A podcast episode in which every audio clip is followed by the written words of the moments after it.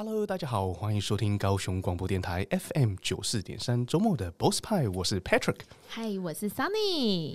嗨，大家好，哇，又过了一个礼拜了，我们今天呢又继续的来聊美这个话题吗？大家最喜欢的，谁不喜欢自己变美变漂亮？我们从艺术聊到了人的美嘛？对，我们先从脑袋的美开始聊到外在的美。哦、一开始先聊了思想，什么才叫做美的思想？然后聊到了艺术，哇，光艺术就从文艺复兴时代开始聊起了。对啊，非常丰富，我们要丰富大家的内外在。所以，所以今天呢，稍微比较亲民一点的主题是什么样的美呢？就是大家最喜欢的外在美。外在美，好了，那今天的来宾呢，就是大有来头了。是啊，是啊。你要帮我们介绍吗？没有，我请来宾赶快自我介绍。每次都这样子偷懒。好了，那我们邀请今天的来宾 Reese，你好。嗨，你好。呃，大家好，我是 Reese 啊、呃，我今年刚从法国巴黎九月份刚得一个世界金牌回来，所以我现在是有着世界冠军的头衔。哇，啊、呃，我现在目前的职业其实是一个教师，那我任职过蛮多学校的，那目前呃有任职在园林家商，然后东吴高职，还有很多。各大的大专院校这样子，嗯，哇，非常厉害。我们可能要稍微解释一下，我刚从法国回来，拿着一张金牌，那是什么样的比赛呢？啊、嗯呃，那是呃媲美奥运的美法的奥林匹克。那在这个比赛里面，会跟世界各国的好手一起做竞争，这样子。哇，就是美法界的奥林匹克。嗯，所以要拿到这个冠军是非常非常的不简单嘛。要干掉多少国家的对手呢？嗯、呃，我觉得老天爷给我很大运气，我觉得运气很太谦虚了，可恶，我不喜欢。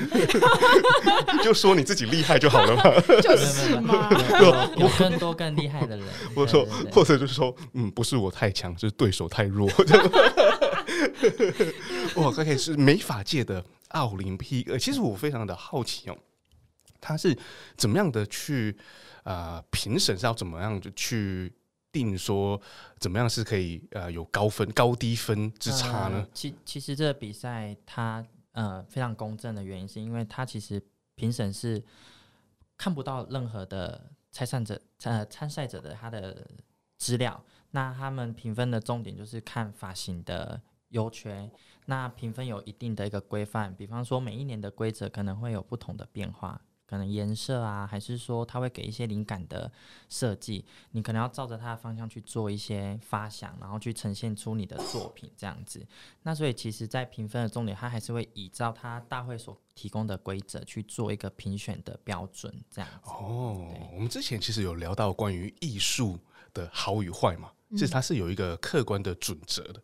对不对？那像美法呢，它呃有一定的规则嘛，那这些规则就是大家要遵守，然后可能呃是按着创意啦、那个技法啦，还是说符合那个模特的脸型去做评分呢？嗯、呃，其实第一第一点要素是符合它所规。所规定的提议，比方说他规定的什么样的东西，再就是主题的意思是对主题，他给的一些灵感的元素，嗯、再就是要加上你的创意跟设计。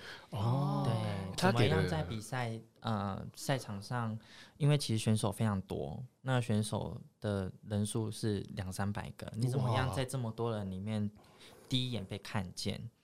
就是你是来自于你的设计这样子。哦，OK，那那个主题是一个具象的东西吗？比如说今年的主题是孔雀，然后就全部都走那个方向，还是说它是一个抽象的主题啊？它其实是很抽象的。其实美法美法艺术这一个部分是很抽象的，它呃灵感来来源非常广泛，哦，可能会来自于大自然哦，花朵。OK OK，主题会是这样的，奔放的色彩。对，他可能会想要规定你什么颜色，然后你可能要用他规定的颜色去做一个技法的呈现。哦，哇！所以您代表台湾去比赛是要先在台湾比了一轮的吗？呃，其实他在台湾有一个协会，对，它它是一个世界组织，那它每一个国家都有每一个国家的分会，这样，那我必须先在台湾取得参赛资格，我才有办法代表台湾出国去比赛。哦，所以在台湾取得参赛资格，是指说你已经在台湾比过到一轮第一名，就是台湾最强的，对，在代表台湾，已经先在台湾参加过资格赛，那选出来的这个有资格的这个人，再代表台湾参加比赛，这样子，再去法国比。还要再跟全世界的对手比，哇！那现在你拿着金牌回来，剪一颗头差不多十万起跳了吗？也没有那么多啦，也没那么多，九万九，九万价格价格是非常亲民的，大家都负担得起。哦，就是价格亲不亲民，纯纯粹于个人财力而定。对，东西贵不贵呢？是那个对等的，就是相对的。对啊，哎，那我其实蛮好奇的，就是那个像这样子的，呃，盛大的比赛呢，其实台湾各个造型师都能够参加吗？还是说即使要入围都非常的困难？嗯，我觉得其实美发的领域不单单只是我们平常看到的剪烫染，嗯，烫头发、染头发的造型，其实它升华更多到艺术部分的时候，其实是截然不同的。那已经不是说，呃，平常呃一般的设计师想要参加，其实就可以。哦，对，哦，领域有点不太一样，不太一样。的。哦、嗯，就是那个隔壁帮我剪那个三本头的阿贝就没有办法，要比到那个创意，可能他就没有嘛。对、哦、，OK，那所以呢，那个这个比赛是比创意，是跟那个服装好了，就是服装走秀，可能他已经跳脱了一般的穿着，他比想法、比创意、比这个 vision 嘛，那已经升华到艺术的领域了。所以呢，有可能就是啊、呃，你剪完了一个头或是一个造型呢，是你平常出门会很奇怪，会这样子吗？对，非常奇怪。哦、所以我这也是我刚刚想问的问题，就是说，如果找比赛的设计师来剪头发，剪完之后出去，我可能头发左边一半是有，右边一半是没有的，会有这种现象发生，嗯、所以我就没办法生活在生平常的生活里，对不对？啊，可以，只是那个别人的眼睛会一直看你而已。其实，其实应该是说，如果你是找像这样的设计师去设计发型的时候，其实你设出来。设计出来的发型会跟别人不一样，不一样的点是，呃，艺术看的点的多样性比较多，嗯，它可能呈现出来的效果跟看的方面可能会不一样，因为我们做比赛，呃，艺术这个部分我们看的是三百六十度，我们会针对头型、脸型、头发的状况去做客户因应的调整。对，那我们看的东西可能就是很会从平面看到立体，嗯，对，因为其实正常的发型就是剪短，然后烫个波浪，染个颜色，但我们会从这些基本要点去再加一点点自己的创意，比方说怎么样让颜色更突出，或者是让这个颜色的变化更多，那在剪裁上面怎么样？因应到每一个顾客回到家里可以去好整理，嗯、而不是造成顾客的麻烦这样子，哦、所以其实看的点会比较多。哦，所以也会做出很酷的感觉，比如说头发包剪成锯齿状啊之类的啊。如果你的脸型已经是锯齿状了，就蛮适合的。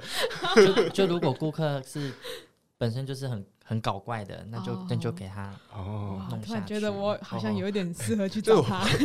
不是，我现在就是头脑里面也非常多的问号，就是说啊、呃，如果走这种那个艺术路线的 style 的话呢，是变得更浮夸吗？还是说他看不大出来有什么改变？可是你这个人呢，就是变得好看。看得出来的改变，其实是在于、哦、你。我想问一下，你的问题是说？设计师变得很浮夸，比如说剪完之后呢，我头上面就是一个孔雀的造型，不会，然后用半瓶的发胶，哦，所以是就是正常的正常的造型，但可能别人看到感觉会有点不太一样，就是不是就是出于一不是出于一般人的手剪出来的。我理解你们的意思，我来把它白话一点翻译给 听众听。我花了十分钟都在问到底在做什么。你们你们讲了这些，我发现听众朋友会听不懂，也就是说。你剪出来的衣服是像剪出来的头发，就像我们穿衣服这样子。你的设计师是设计造型，是会让这个人穿出来很花俏，全身都是图案，然后花朵破洞，非常浮夸。还是说看起来就是穿了一件黑 T 恤，可是黑 T 恤它的因为剪裁，然后让身形看起来非常的衬托身形，然后觉得哇，他这个衣服虽然很朴素，可是看就知道已经出自设计师之手。对，你说的是哪一个方向？哦你会是第一个还是第二个？第二个，第二个。哦，那我明白，哦，这样才对嘛。嗯，就是说，那个如果只是一昧的追求造型，就是你的头那上面都是好几只鸟，那就蛮奇怪，维护也很困难，而且走到哪里，全部人就一直看你这个从哪里过来的。蛮喜欢的。对，那反而现在的路线是 有艺术的涵养在里面，然后呢，它就是符合你的。对对，就是跟你衣服买好一点，虽然很素简单素色，对，可是它的那个，如果它的那个剪裁的那个身形啊是超完美的，符合每一个人的话，或者怎么样的话，你就会觉得，嗯，这件衣服看起来，对对对，就是完完全全。完完全全迎着你的，没有发现，啊，迎着我，我完全没有在听你，我在等我自己讲话的时候。好，你继续，完全迎合什么？我说完全完全迎合脸型去打造出来的三 D 的发型，然后呢，它又是适合你的，不会很搞怪、很浮夸，然后走出去。OK，那我现在我懂了。然后呢，这个艺术涵养呢，就是建立在可能造型、可能颜色，对，然后轻烫啊。然后卷啊，对，我们用这些呈现出来的造型的效果是什么？这样子，哇，OK，那我明白了。哇，那这个真的很难评分呢，怎么评呢？嗯、就是都这很些微的不同，看出这个发型有没有适合这个人的脸型，嗯、来去取决它是高分还是低分呢？嗯，因为我觉得，对我们现在在探讨说美发造型跟艺术有点相关，这我又有另外一个疑惑，嗯、就是我们在探讨艺术的时候，他们会讲到一个呃有规则这件事情，比如说。这幅画它到底有没有平衡？它到底呃色彩对比有没有鲜明？好，会有一些固定的规则。那在发型造型上也会有吗？当然，一定一定是有。那我觉得在这些东西的前提是要看每一年流行的趋势是什么。哦所以对流行的敏锐度要够高，就是要非常了解每一年的流行。那比方说九月份比赛，其实已经横跨到明年的春夏了。其实国外的流行都比台湾更早，嗯、那所以我们就要考虑到明年春夏流行的发色是什么。哦、那明年流行的发色，在它今年的规范里面有没有？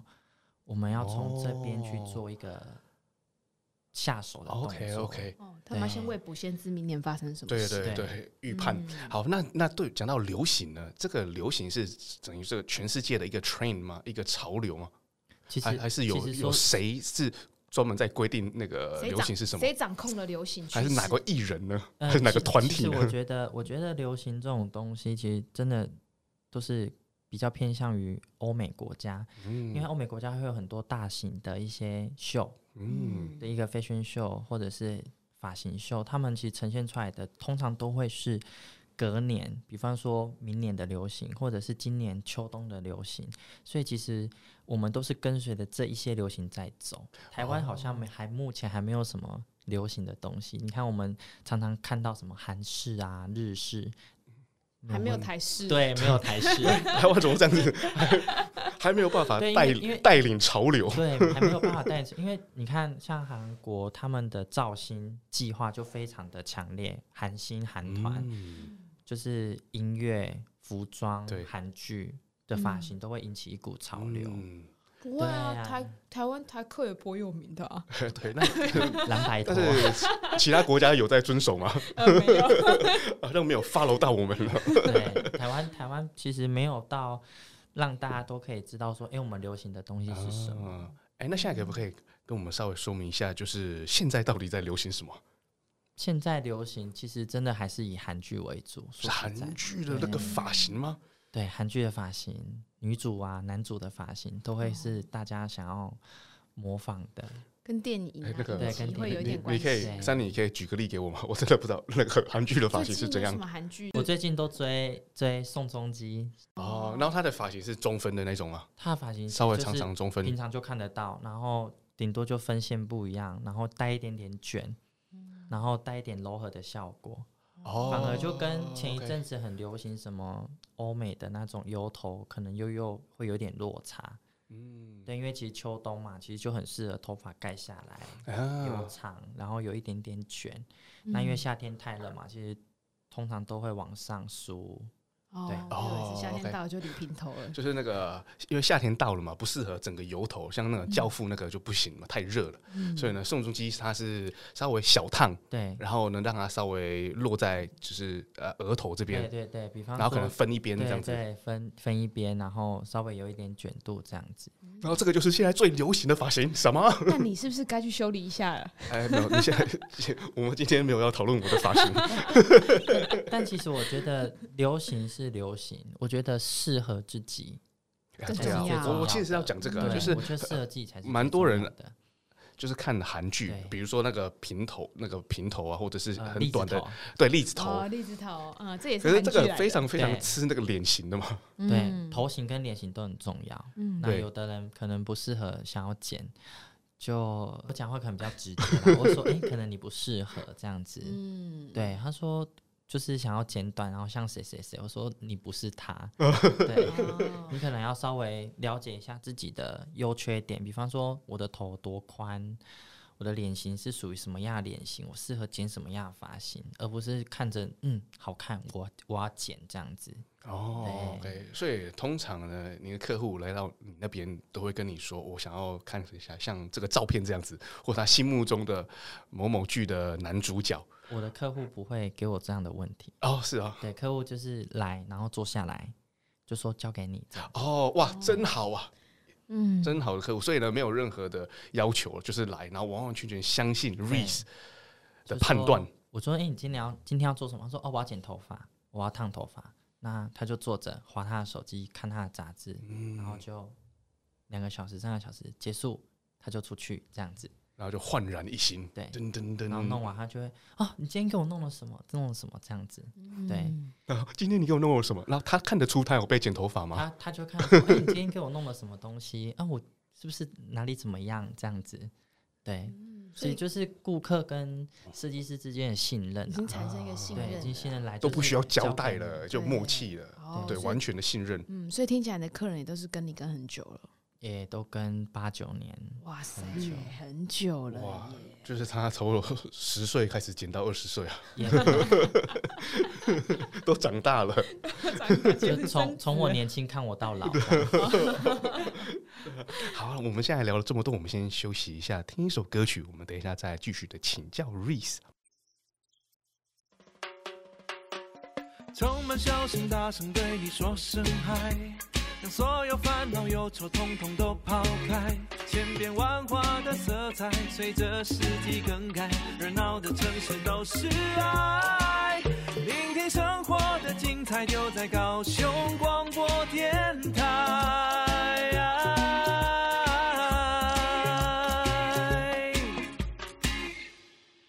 现在我们休息回来，赶快来继续我们刚刚精彩的话题啦。那我们刚刚其实探讨到关于就是诶发型造型的美。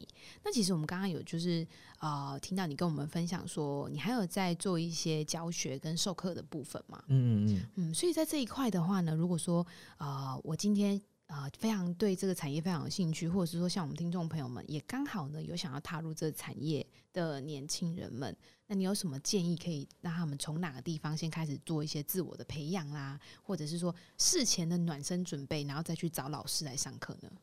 嗯、呃，其实嗯、呃，比较，比方说像我比较着重在于竞赛发型之类的。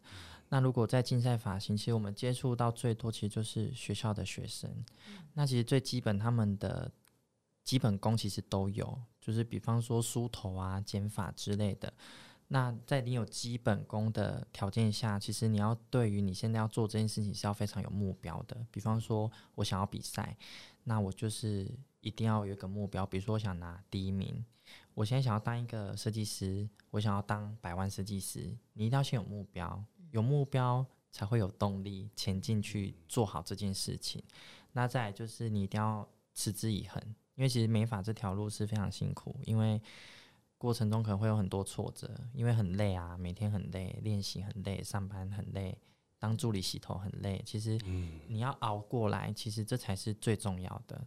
所以，其实说认真的，我觉得成功真的很是很需要努力，嗯，才可以达到的。嗯，对。所以，像你刚刚在提问的这个问题，其实就是跟现在年轻人，因为现在年轻人的持之以恒的能力都太弱了。嗯，可能碰到一点挫折就想要逃避啊，或者是转行，觉得哦好累哦，对，每天每天上下班非常累这样子，然后收入又不多，嗯、对。但是当你成功虏获到顾客的心，然后开始慢慢的有 VIP 的客人找你的时候，其实你的收入会越来越多。嗯，对，所以其实呃做头发这件事情是非常开心的，因为可以打扮得非常好看，男生可以穿得很帅，女生可以打扮得漂漂亮亮的，吹冷气，嗯，然后又可以领高薪水。嗯，对，所以那个暖身的运动其实就是心态的调整，心态调整就不怕吃苦。对，因为没法整也不要说很辛苦，很很辛苦啦。其实很各行各业都很辛苦，只是这个辛苦的点是你可能每天都要站八八九个小时，哦，客人多的时候可能三餐不正常，哦，你可能肚子饿，你想吃饭，可能啊肚子好饿，可是我手头上还有客人，哇，我不能嗯丢着客人然后去吃饭这样，嗯，所以其实决心呐，我觉得决心很重要。暖身运动第二，练那个脚力。第二就是肚子饿，约客人一起吃饭，等我们先去吃饭再回来见。啊，就没没下文了。哎，我刚才听到你有讲到说，就是有比赛型的造型嘛？对。那你刚刚又有提到说，如果要成为这个百万的造型师，你的百万的意思就是呃，他每个月以百万为目标吗？还是？嗯，其实这要看个人定义哎，哦，因为每个人的百万不一样。好，那我呃真正要问的问题就是说，如果呢要通往这个成功的路线呢，是要专攻比赛型的发型呢，还是就一般的？可是呢，练好客服，我觉得取决于你的梦想是什么，就是百万。如果没有其他的，我今天想当百万设计师，我就是必须非常了解现在的趋势，啊，然后怎么样去做好我的行销，哦然后跟顾客之间的联系是不能断的。哦，对，我觉得，我觉得做做客人其实真的来自于服务。比方说，我特别清楚这个客人的生日，嗯，他的喜好，okay，就是 CRM 要做得好，嗯，Custom Relationship Management 哦，至上，然后了解顾客，哦，然后。顾客想要的，我们可以给的，然后甚至可以给更多他意想不到的。Oh.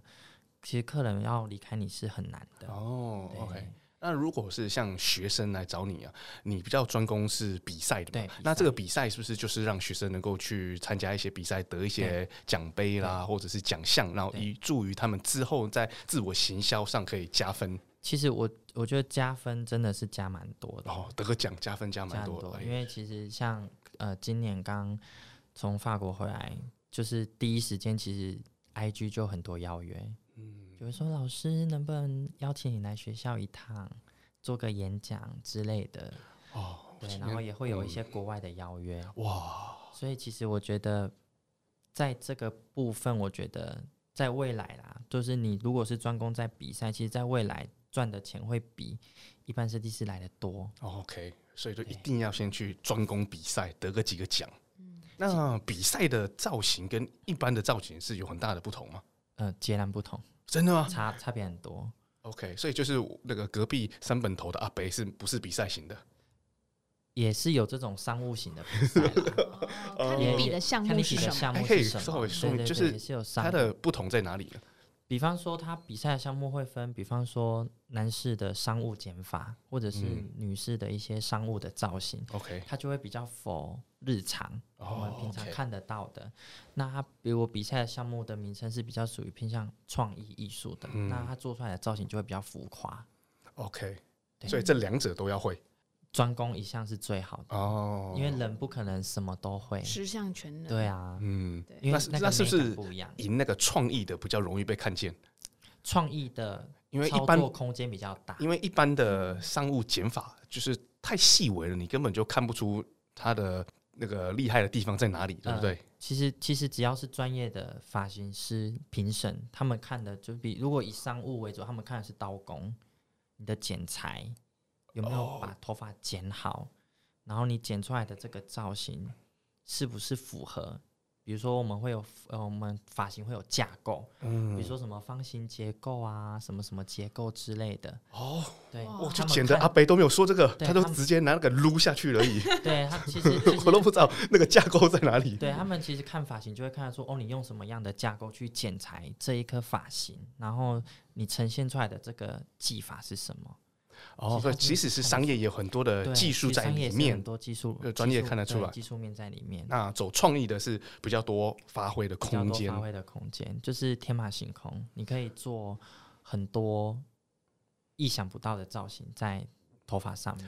哦，哎、欸，如果从学徒啊，跟老师您拜师到呃比个比赛，稍微有一点成绩，这样的过程差不多多久？嗯，像我就平均啦，平均嘛，当然也是有天才跟蠢才之分嘛。其实，其实因为我自己是选手出身嘛，嗯、所以其实对于比赛这个环节是非常了解，所以我可以很清楚的去利用，比如说这个小孩子本身他会的项目，嗯、我反而会放大他的优点，去避开他的缺点，嗯、去让他在比赛这个环节得名的时候是有一种非常开心的感觉。Oh, OK，对，因为其实我训练蛮多小孩子出去比赛，名次都还不错。哦，哎，你的小孩子是指几岁到几岁啊？所以小孩就跟我差个十几岁这样子，哦、就是十几呢，高中生还是哦，就十几岁的高中生是十几岁嘛？十十六、十七、十十六、十七哦，就这个年纪就开始对啊，认真的学习，然后到他们出去有不错的成绩。可能就二十岁以下就有了是是？也，也没有哎、欸，我我现在最最最好的成绩，这个小孩子是他跟我跟四年，他从高中二年级跟我跟到现在大一大二。哦、OK，那也是他也出啊，对，二十出，十九十九哦，okay, 那你蛮厉害的、啊，很厉害，我觉得。他自己也很努力，然后可能我也比较凶啦，就是因为我也希望他可以有严师出高徒哦，那听起来还合理，这个是合理的这个时间，不是说哦，有一位那个学生从高中跟着我，然后在五十五岁的时候终于有一点成绩了，哇，这样好像有点久，这 这个时间轴太长，这个老师都没有五十五岁。OK，所以呢，在老师的指导下，好好的努力，可能四三四年就会看到成果。通常一两年就有了，一两年哦，更厉害。因为老师其实呃因材施教嘛，依您讲的就是，因为其实老老师这个这个词其实会给蛮多当老师的很有压力哦。对，那我觉得老师老师的专业就是来自于你怎么样用这个小孩子听得懂的方式让他。搞懂你现在做这件事情，我觉得这这是这是最专业的，因为其实专业没有没有一定的定义嘛。对对对啊，那其实你应该让你教的这个小孩子知道什么叫做专业。嗯，对，你要让他很清楚了解说，哦，我现在做这个手法怎么样，哦，然后让他听得懂。你一定要让听得让他听得懂，这才叫专业。你让你让他听不懂，你这个专业也也就是。纸上谈兵啊！哦，OK，所以老师的专业就是让学生听得懂，对，讲话让学生听得懂，就是这样哦，非常的重要，不然就零沟通。对啊，对啊。那你说有些学生会有一些比较他在行的项目，然后你就往这个去放大嘛？对，没错。这个项目是指说，比如说他很会染色啦，很会剪刘海啊，是这样的意思吗？他可能在剪发的部分可能比较强，那我们可能在。看比赛，在报名比赛的项目的时候，就是会以他减法的项目去做报名。Oh, okay. 比如说，他可能在造型比较厉害，我们就以造型的部分。嗯、通常不太不太可能让自己的小孩子去比那种他比较弱的比赛。嗯、像每个人都有优缺嘛，像我比较弱，可能就是在剪头发这个概念，可能我就是。嗯，非常简单的，我剪得出来。但你要跟我聊说什么样的刀工，什么样的角度，哇，这个我都不会，哦、因为我觉得剪头发本来就没有定义。对对。所以我的强项是在长发类的造型，所以我当然比赛就是比我比较厉害的那个部分。嗯、听起来就是因材施教嘛，对就是依照他的喜欢。可是我最强项是投篮嘞。偷懒，你你完完全全没有办法入门，连收都不会收你。偷懒是每个人的技能，技能对，这是技能，每个人的技能。那老师还要沟通跟你说，让你听明白，好好做事。是啊，我每个人都会偷懒啦，所以我觉得大大家都会，我也会偷懒。嗯，呃，偶尔坐下来看休息一下，你那叫休息，不叫偷懒。偷懒，偷懒。那个因为老师的资质很高嘛。所以呢，他的偷懒跟你是完全不一样的，人家有本钱可以吗？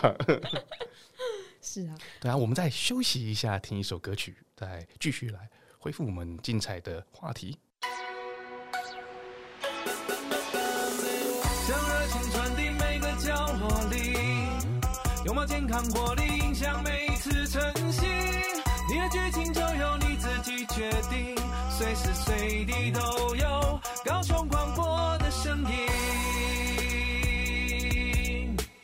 好，我们赶快来继续我们刚刚的话题啦。那在这边很想要问，就是问老师呢，就是哎，你怎么会踏入这个产业？是因为你从小就立志说我要做美发造型师，我要出国法国拿金牌？对，嗯、呃，其实其实这说来话真的蛮长的，但是我觉得。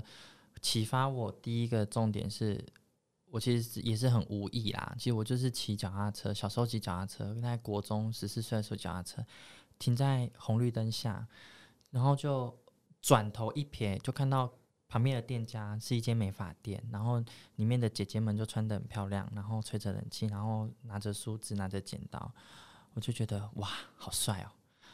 我以后也想要做这样的工作。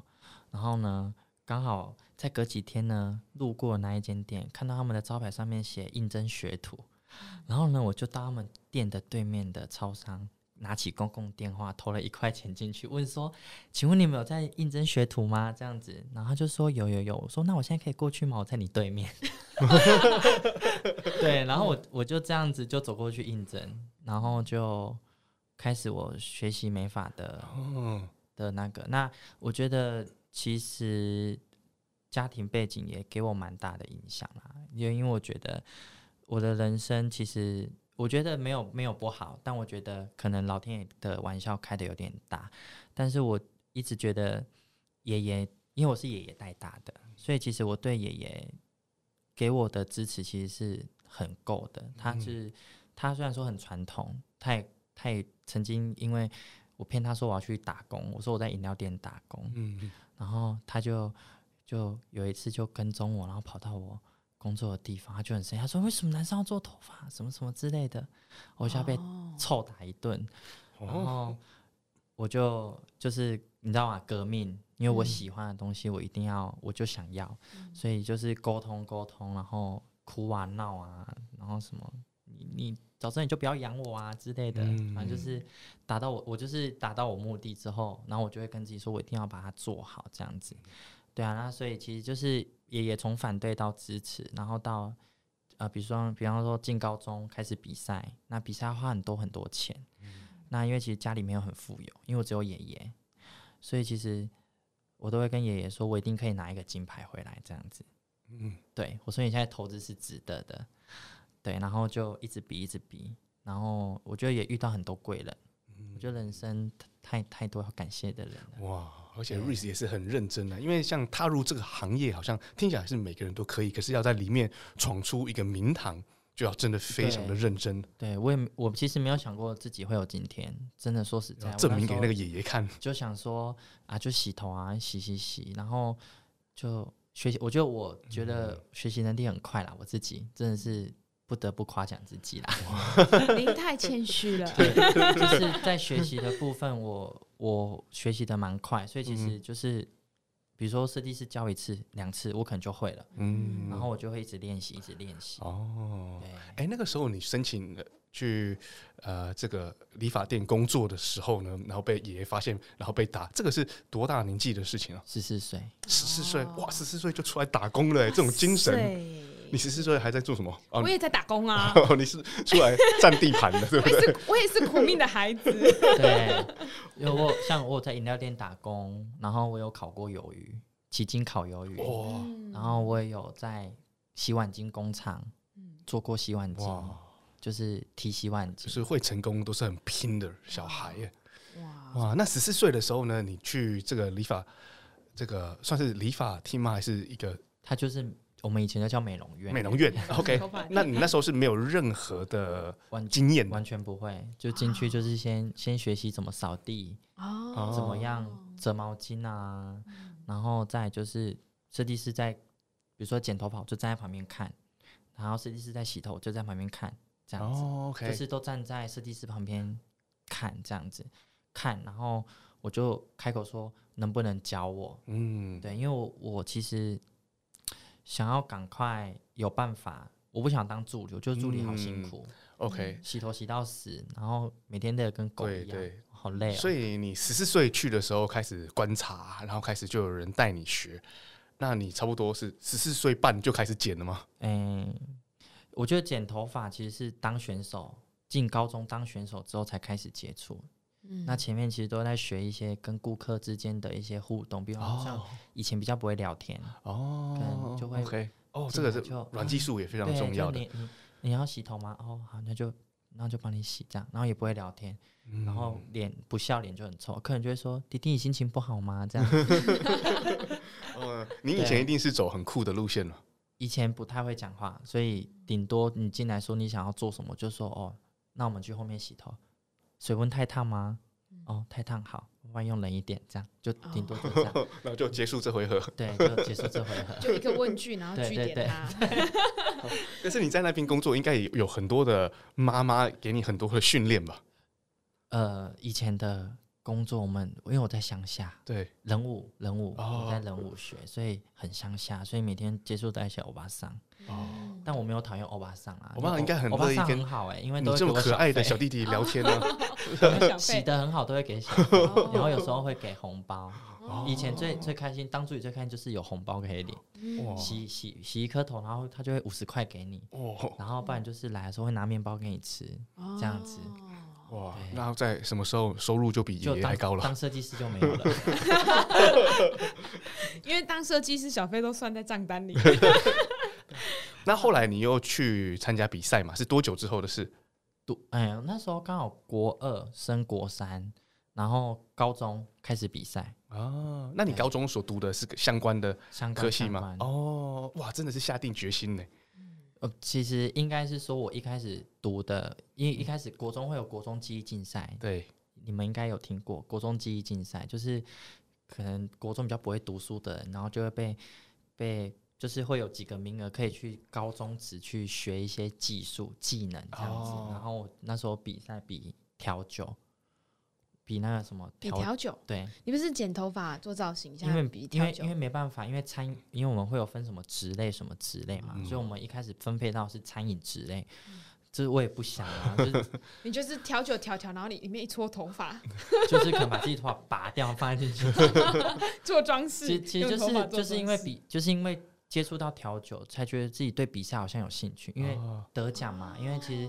没有没有拿过奖，哦，还是那时候你调酒就随便调就得奖了，才发现 OK，原来我这么会得奖。没有随便调，我是很认真调，然后就得奖了，就就得奖，就觉得哇，站在站在台上的感觉是这样哎，嗯，就是第一次有人帮你拍手，然后第一次在全校的面前接受颁奖，然后拿奖状，我就觉得哦，好像。感觉很好，很很爽，这样对哈。这个跟我喜欢站在台上当主持人一样概念，对，就是我站在台上，全场不管是台下几百人，全部都只能注视着我一人。对，所以我觉得也就从那刻那个时候就开始，我想要比赛。嗯，所以我那时候就为啊，我跟你讲，其实就是为了钱，所以我一开始先读餐饮科，我想说我也可以试试看，就是然后就下课就到美发店工作，然后。白天就是读餐饮，可我想说，我应该两个应该都可以这样兼具。对，可是后来觉得真的不行，那不是我喜欢的，所以我就休学，然后隔一年再重读，然后就选择美发。美发。对，所以我我有先工作一年的一些职场的经验，因为休学嘛，所以我就每天在美发店工作，所以技能就会比别人更成熟哦，所以我是我是因为这样才当选手。他先学了社会历练，对，之后再回去学校的时候，他会更清楚自己要什么。对，我觉得这件事情真的非常重要。然后那一年已经知道怎么跟阿姨聊天了。对，也也也 也也非常清楚进学校怎么跟老师打招呼。嗯，哦、这个软技能都有了。对，因因为其实他在探讨这件事情，我觉得我自己蛮有感触的。就是其实我们的教育啊，一直以来念到大学毕业以前，我自己我讲坦白讲真的，我自己都不知道我要干嘛。我我念的这些学的过程中，就是呃，哎、欸、哎、欸，要要国中毕，哎、欸，要上高中了，呃，因为你不是读医学系啊，你就知道你要干嘛了。就是没有，因为我觉得，我觉得人是必须经历这个社会。然后看见自己的不足，找到自己喜欢，嗯、然后再去选择你想要从哪个方向去努力。可是我觉得我们的环境跟教育是颠倒的，所以会导致说我在学习的这段时间，我根本就没有接触过社会，嗯，我怎么知道我到底在这个社会要什么？嗯、所以我觉得你你刚刚讲的这个东西，其实以前我的观念就是。在还没毕业前，大家都会觉得说，你念到你自己不喜欢的科系，你要不要继续把它念下去？嗯、就是拿一张文凭回来。嗯、可是我觉得刚刚听到你的做法通，我真的觉得说，嗯，我不喜欢我就休学，我再去社会闯闯，之后再回来选择我想要的。哎、嗯欸，我反而觉得以现在出社会以后角度来看待这件事情，我觉得反而这样会能够更选择到正确的道路。因为因为其实其实其实我觉得做不开心的事情很痛苦。我每天进学校就看着那个课门打开。就讲食物，食物，然后进去操作就切菜，切菜，然后全身就油臭味很重，我就觉得，哦，怎么跟我想象中的餐饮不一样？嗯，就是不是应该穿厨师袍，然后很很帅气的在那边帮顾客服务，怎么跟我想的不一样？哦，不行不行，我真的觉得太浪费我时间了，真的读到不行，我就说啊，我就想休学，真的，我觉得人生太没有意义。哦，所以休学一年，先获取了一些社会的经验。其实休休学一年，其实也也跟家庭有有关系啦。我觉得爷爷身体也不好，哦，我也不知道什么时候会离开。哦，想说陪陪陪陪爷爷也好，这样，然后就一边工作，然后一边照顾爷爷，因为爷爷身体不好，所以其实我觉得我更多的是责任。我觉得那时候已经不是我对美发有梦想，而是责任大于梦想，所以那时候就觉得我应该先把责任做好。对。对，然后后来才重新读的时候，也我其实也没有想读书哎，其实是因为店里的设计师，她是老板娘，她就说她觉得在这个社会闯荡要文凭，嗯，因为她自己也只有高中毕业，嗯，那年代啦，所以她觉得很辛苦，所以她觉得我应该要有高中毕业，甚至读到大学，那所以她就一直鼓励我去读书，就是再重回去读书，那一年没有跟。同才之间有互动，其实我会怕，我怕我跟社、嗯、跟他们聊不来，就其实也还好，因为我进去就是跟大家都嗯处的很好，哦，因为那时候你已经获得跟阿姨聊天的技能了，所以跟同学聊都很简单，对，都很简单，对。啊，是哦，可是我到毕业到现在，我都没有用过文凭这件事，欸，因因为像我现在现在可能要到某一些学校任教的时候，其实我卡在我只有二专，啊，其实我没有把大学读完。你就把法国金牌拿出来啊！有，我有这张。现在法国金牌拿出来就通行通行证，就 是通行证，很有效。我国小毕业，但是我有法国金牌。但但如果想要再有更好的往上跑的一些，可能我真的还是要需要回学校把我的学历。再把它读完哦、嗯，对，因为像可能我想要到大学任教，可能就比较没有办法，因为还是看文凭。二专跟其他来应征的，比方说他可能有研究所，我就输了。哦、我的我的经历再怎么丰富，我的文凭就不行。所以其实我在。这边卡关蛮久、哦，所以拿了金牌没有直接学校颁发荣誉博士哦，也也没有，也没有什么无保存条款，对，也没有都没有，因为还是要脚踏实地去读书啦，啊、对对，嗯，对啊。好哦，那我们今天其实听了蛮多，就是蛮激励的、蛮激励人心的内容哦、嗯。那也是听了蛮多，我觉得这个故事其实蛮有趣。就像你刚刚讲的，你对于餐饮是没有兴趣的，不过因为餐饮比赛而让你有了想要比赛，然后从想要赢，对对，而转战到没法比赛的过程中。但是听起来，你就是说，像你刚刚讲到餐饮这一块，你可能本来你就对它没有兴趣，所以你就会觉得哇，大家在厨房切菜啊，好痛苦哦。对对，所以你会想要在你的产业发光发热，可是其实因为我觉得像这一块，如果说今天换成是本身他对餐饮就是非常有兴趣的人，哎，那可能他就会跟你有一样的热情。他就是觉得，如果他今天去你的美发业摸摸这些头发，他就觉得哇，好痛苦哦。对对对，我觉得在厨房里摸这些呃食物好快乐哦。对，对，所以我觉得每个人还是要放对他自己的地方，放对他自己的舞台啊。对，所以我觉得在专业跟职业上其实没有分好坏，因为我觉得我我每次看到每一个人对自己的产业非常热忱，然后百分百的投入。投入到已经都快忘我的那个境界，我真的觉得哇，这种感觉真好哎、欸，对，非常爽，对，而且会非常激励身边的人，让我们觉得看我们是不是也要再来发光一下。对，因为因为其实像像今年去比赛练习的时候，我练到手发炎肿起来，然后我学生在旁边看，然后一边练习一边哭，然后他很紧张，我就说我也很紧张，我是不是不能比赛这样？然后我就说：“你看我努力这么久，你是不是要跟着一起努力？”嗯，就他就卯起来练习。哇，对，很激励大家。对，有时候看，有时候你可能要看到，你可能会激励你某个部分的一一种决心。嗯，对啊。我觉得做给学生看，做给这这个精神是无法假的。是啊，好啊。如果说呢，啊、呃，我们今天听众朋友听完这一集呢，其实对我们老师的作品啦、比赛啦等等，或者说，哎，未来想要踏入这个产业的年轻学子们非常有兴趣，那我们要到哪里可以看一下我们老师的作品集呢？可以到我的 IG，所以我们要搜寻怎么可以找到你的 IG 呢？R E E S E，R E E S E，就找到了底线。底线，然后我的生日八一零三零六，好年轻哦，八一零三零六，是，而且是浪漫的双鱼，哇，有感觉得出来是双鱼座哎，有吗？哇，哎、欸，你知道那个用生日去做账号啊？那个现在还年轻有没有？过二十年你就很后悔，为什么没有生日做账号？为什么？因为过二十年之后你念出你的账号，人家就知道哦，不行，我帮你算一下。那那时候赶快改，再改。好哦，那我们刚刚呢，就是啊、呃，老师有就是让大家知道一下 IG，如果说大家有兴趣呢，其实可以到 IG 来看一下我们老师的作品集，美法相关啊，或者说想要比赛啊等等的部分，都可以欢迎来跟我们老师来。做一个沟通跟协调的部分。好，那我们今天呢，节目其实就到尾声啦。那也今天非常谢谢听众朋友们在空中陪我们相见。那如果说大家有任何问题啊，或者是想要探讨的主题呢，都可以欢迎到我们的粉丝专业哦，可以搜寻 Sunny S U N N Y Sunny 板娘私生活来私讯给我们哦。那我们期待下周日六点继续在空中相见喽，拜拜。